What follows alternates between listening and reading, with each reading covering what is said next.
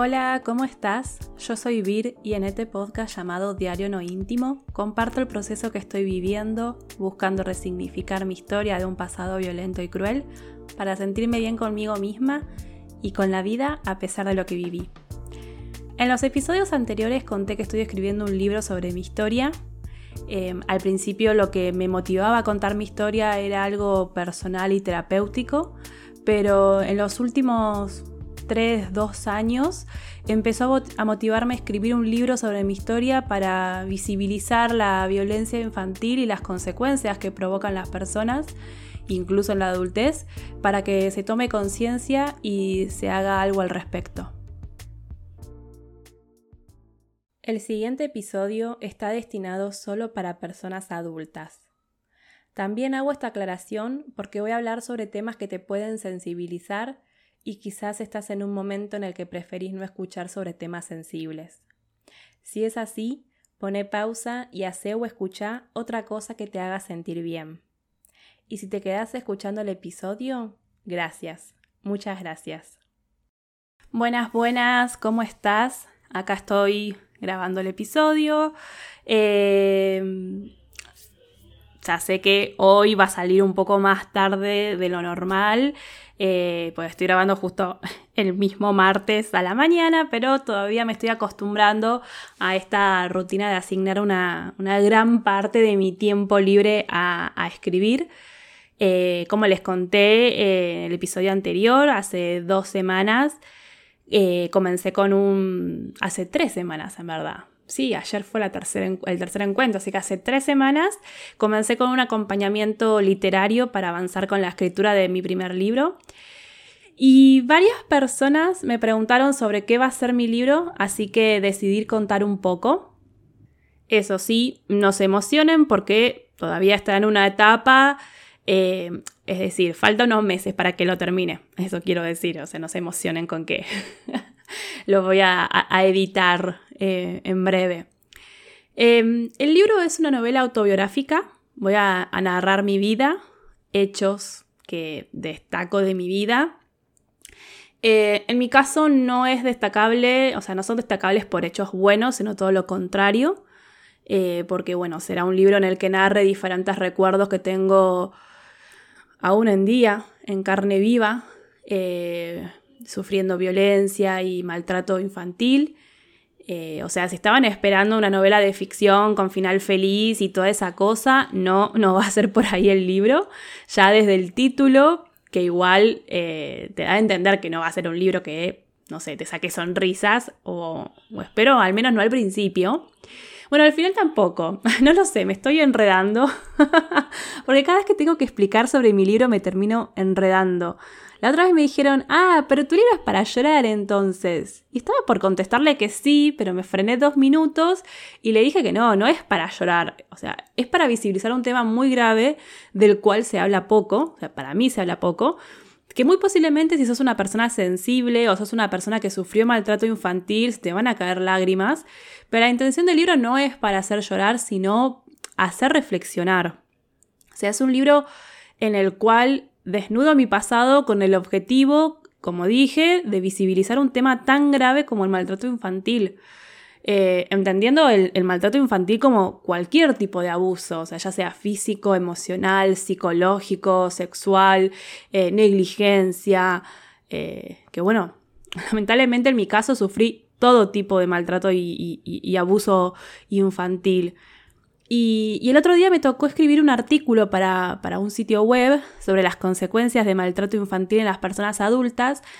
Y en un momento de la investigación, eh, porque claro, para poder escribir artículos dedicados y sobre temas en los cuales no tengo pleno conocimiento, tengo que investigar, leer, comparar. Y, en un momento, mientras leía un, paper, o sea, una investigación científica sobre las consecuencias en el desarrollo del cerebro de los niños y niñas que sufrieron violencia infantil, me largué a llorar. O sea, me tomé unos minutos para llorar y maldecir. Eh, se lo conté a una amiga que, me dijo que por qué no rechazaba el trabajo, decía que no podía hacerlo, eh, o le pasaba el trabajo a otra colega redactora. Y Y por un momento lo pensé, pero después dije que no, porque a mí me gusta leer y conocer sobre estos temas, por más que son heridas que llevo conmigo. Eh, porque, a ver, lo que aprendí en los últimos años es que no sirve hacer de cuenta que no pasó o, eh, como a veces lo digo metafóricamente, esconder la basura bajo la alfombra. Eh, y bueno, nada, no pasó y ya está. No, no, eh, todo lo contrario, a mí me sirve en, entender, o sea, entender cómo el maltrato y violencia que sufrí fueron de alguna forma los que me marcaron como persona y, no solo a nivel psicológico y emocional, o sea, incluso físico y biológico. Em, conocer cómo el maltrato y violencia eh, fueron influyentes en, mi personalidad, eh, en mi forma de percibir el mundo exterior, de percibir mi mundo interior, o sea, mis emociones, mis pensamientos, sobre mis comportamientos, eh, o sea, los patrones de conducta, todo eso produce un gran dolor, pero al mismo tiempo produce alivio. Yo sé que es raro que estoy diciendo, pero es alivio porque pude entender o sea, pude comprender que muchas cosas que padecía no eran producto de que había algo extra, externo y superior que estaba ensañado conmigo, que quería verme sufrir, o, o pensar que la vida era así, una cosa a la que se venía a, sufrir año tras año sin poder evitarlo, bueno, salvo que decías irte por tu cuenta. Eh, o mismo esto, pensar que yo era un monstruo que se, merecía vivir y sufrir las peores maldiciones que se puedan imaginar, porque sí, porque no, no, no, no, concebía la, vida de otra forma. Si la, lo, lo, único que me pasaba eran cosas malas. Y conocer sobre las emociones, los pensamientos, las conductas, me ayudó para comprender un montón mi vida esto, bueno, sumado al trabajo de, autoconocimiento. Eh, porque yo me encontré con, con 32 años sin, sin saber muchas cosas sobre mí misma, dando por hecho que no importara cuánto quisiera salir adelante, no iba a poder.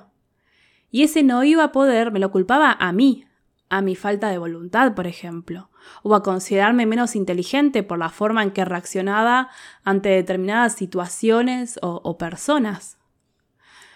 Digo 32 años porque fue el año en que mi vida terminó por colapsar totalmente. ya lo conté, fue el año 2016. Em, ese año, bueno, se finalizó el proyecto de vida con, mi pareja.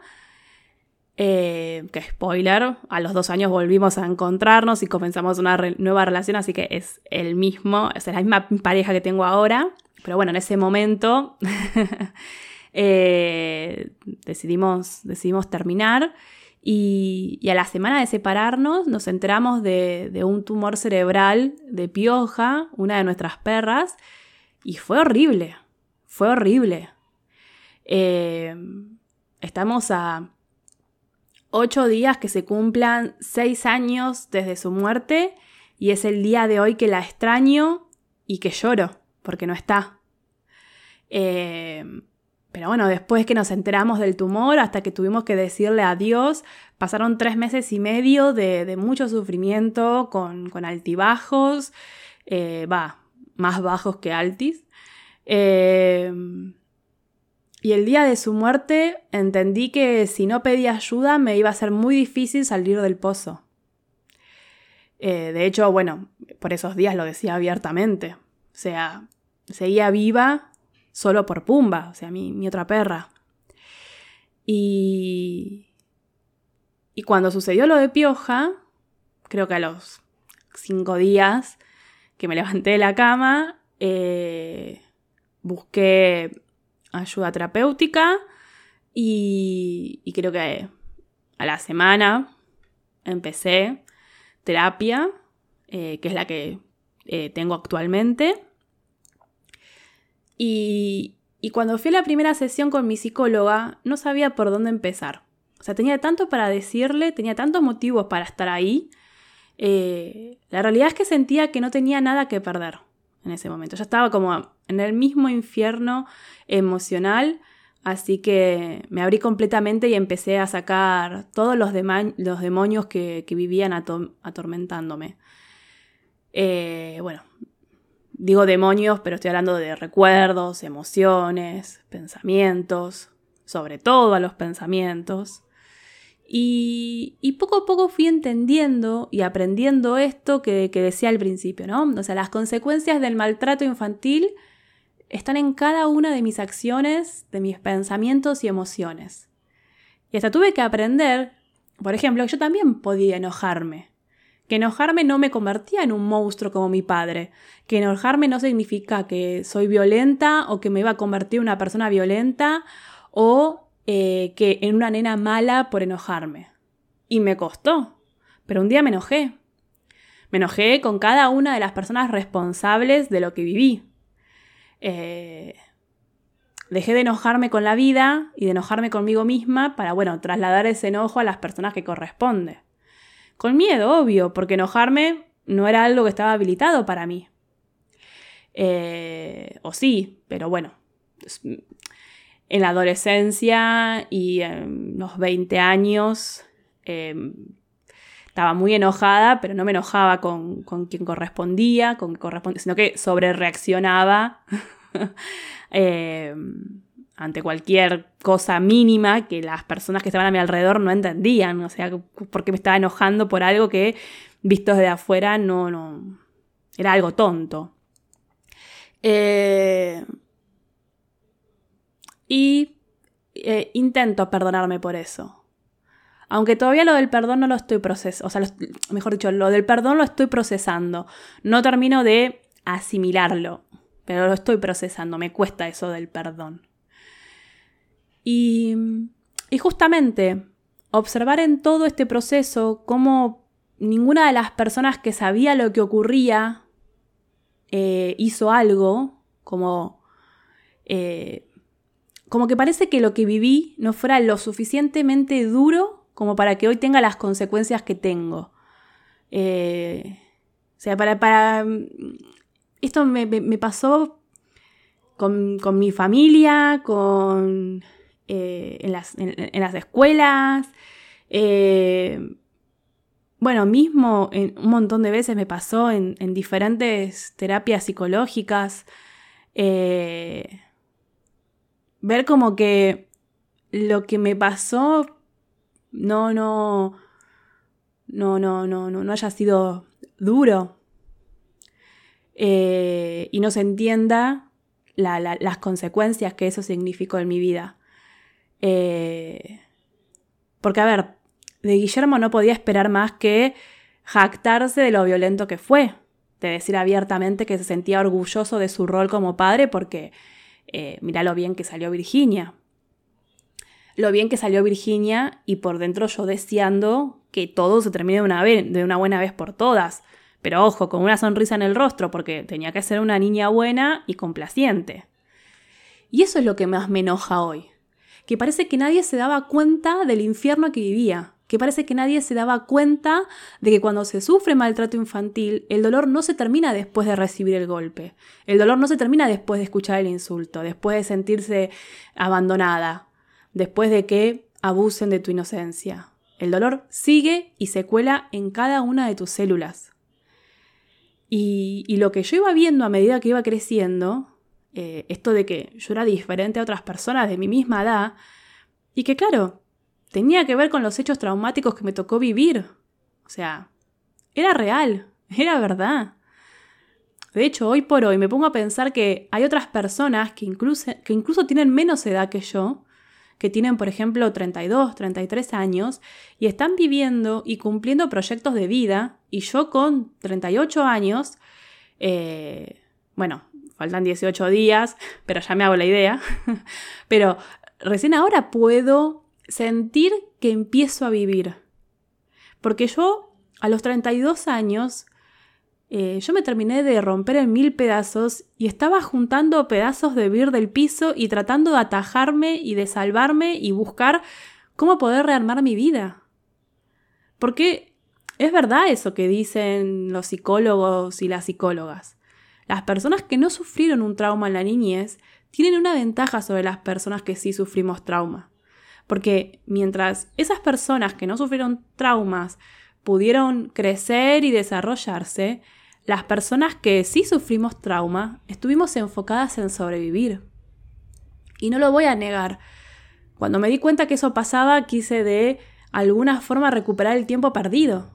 Y todavía me cuesta, me cuesta entender que primero me tengo que recuperar yo y que después, en vez de sobreexigirme en recuperar algo que no voy a poder recuperar porque el tiempo no se recupera, eh, me tengo que concentrar en vivir. Y en vivir todos esos momentos lindos que no me dejaron vivir cuando era niña y adolescente y ni siquiera como joven adulta. Entonces, al igual que mi blog y que este podcast, mi primer libro tiene como objetivo visibilizar la violencia y maltrato infantil y las consecuencias siendo adulta o siendo adulto. Porque siento que el maltrato infantil se subestima. Se subestima. Se cree que, ah, ya pasó hace tantos años, o la infancia quedó hace muchos años. ¿Sabes las veces que con veintipico de años hice algún comentario y me dijeron, ¿cómo podés seguir mal por algo que pasó hace más de 10 años? ¿Y sabes qué? Pasaron más de 30 años y me siguen doliendo. Em, y para, para el artículo este que tuve que escribir, que lo terminé y ya lo entregué, me tocó leer sobre cómo los niños y niñas y adolescentes que sufren maltrato infantil sufren de estrés y esto altera el desarrollo cerebral. Eh, y, que una niña o un niño que vive en un ambiente violento desarrolla un sistema... Eh, ay, esta palabra no me va a salir. Pero es sobre las eh, catecolaminas, creo que se llama así, igual lo voy a dejar en la descripción bien. Eh, ahora por la emoción se me fue la palabra. pero bueno, esto es una, sustancia que elaboran las, células para comunicarse entre ellas y, son importantes porque son las que responden al estrés. Entonces, lo estoy explicando así a lo criollo, ¿eh? o sea, en el, en el, paper, en el estudio este científico estaba mejor explicado, así con todo un lenguaje técnico, pero yo estoy eh, compartiendo lo que entendí, ¿no? Eh, esto lo aclaro porque capaz me falta alguna información o algo, eh, voy a dejar eh, el link del paper este que, leí por si querés leerlo. Pero bueno, cuestión que al vivir en un ambiente violento y sufrir violencia intrafamiliar, se produce un aumento del cortisol, que el cortisol es la hormona del estrés, y también aumenta la adrenalina, que la adrenalina es la hormona que se encarga de prepararnos ante casos de amenazas. Entonces, claro, ahora entiendo perfectamente por qué sufro del trastorno de hipervigilancia. ¿Por qué, por ejemplo, me sobresalto fácilmente con ruidos? Y, por qué soy sensible a señales que me hacen sentir que estoy en constante peligro y, y que debo cuidarme de absolutamente todo y todos. Y todos es todas las personas. Porque de ahí viene también mi falta de confianza en las personas y de creer que todo es una potencial amenaza que me puede lastimar. O sea, no, no, no soy así porque estoy mal. No soy así porque nací fallada. Soy así porque las cosas que me tocaron vivir me hicieron así. Em, y bueno, sigo con lo que estaba tratando de explicar. Que entre las células que se están comunicando todo el tiempo, o sea, es un sistema en el que continuamente eh, se están comunicando, las células, las neuronas, que en ese sistema haya altos niveles de cortisol y adrenalina, hace que la comunicación entre células no sea buena. Entonces se genera un desgaste en el organismo y se tiene mayor predisposición a enfermedades físicas como de salud mental. Porque claro, lo que menos aprendes cuando vulneran tus derechos es a gestionar las emociones que causan malestar, por ejemplo. Eh, entonces escribo un libro, desnudo mi alma y mi cuerpo lleno de cicatrices causadas por la violencia intrafamiliar, por el maltrato infantil, para visibilizar sobre la gravedad y para de alguna forma, eh, en mi fantasía, está el deseo que me lea una persona que sufrió violencia intrafamiliar y que hoy es una persona adulta que la pasa mal porque no se entiende, porque no se quiere, porque no quiere vivir, y que lea y diga, ay, a ella le pasó esto por sufrir violencia infantil, eh, quizás a mí me pasa lo mismo. Y que, y que, pueda ir a terapia o piense en ir a terapia y mejorar su calidad de vida. Pero no, no, no lo hago en plan de que yo tengo la verdad. O sea, no, yo solo tengo mi experiencia, mis recuerdos y mis heridas. O sea, no es que yo tengo la verdad y tengo la, solución, porque ni siquiera sé si hay solución. Eh, y también tengo la fantasía de que me lean personas que no sufrieron violencia intrafamiliar, pero que comprendan de las consecuencias y que frente a hechos de maltrato infantil puedan hacer algo. O no sé, que me lea un padre, una madre y que no se le ocurra volver a levantar la mano a su hijo o hija, o que me lea una persona que es tía o tío, abuelo, lo que fuera, y que si ve que su sobrino, su nieto, o sea, está sufriendo violencia por parte de su padre o su madre, que pueda intervenir, que no deje que siga total. Cuando sea grande se va a olvidar, porque no te olvidas. Y porque por más que quieras hacer de cuenta que no pasó, o querés hacer de cuenta que te olvidaste, está ahí, la herida siempre está ahí. Está ahí. Porque sufrir maltrato infantil es un infierno. Pero bueno, creo que en mi caso por eso escribo un libro. Es como una especie de eh, exorcizarme de ese infierno, de esos demonios.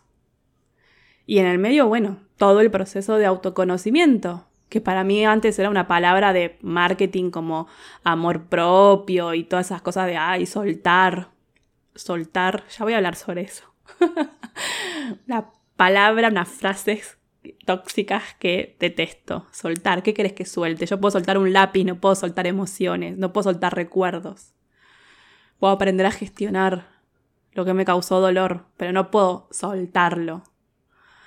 Eh, pero bueno, autoconocimiento, amor propio, todas para mí eran palabras que no tenían sentido o que las veía como algo imposible. Yo tener amor propio o sentir amor propio por mí, por mi historia, por mi pasado. Detesto mi pasado. Eso es lo que yo sentía hace cinco o seis años. Y acá estoy, aprendiendo, aprendiendo y entendiendo las consecuencias de haber sufrido maltrato infantil y estoy en el proceso de resignificar mi historia, como siempre digo, de un pasado violento y cruel. Eh, y por supuesto que la escritura fue la herramienta clave que me salvó en mi niñez, adolescencia y ahora en la adultez. O sea, hoy en día me sigue ayudando a seguir procesando lo que viví. Y sí, fue gracias a los diarios íntimos en la niñez y adolescencia y hoy es gracias a un diario personal y terapéutico que, bueno, gracias a, a, escribir le encuentro sentido a la vida y estoy al mismo tiempo que sano mis heridas y, y reamo, rearmo y reamo también. Eso fue un fallido, un lindo fallido. Pero me ayuda a, a rearmar y a, armar la vida.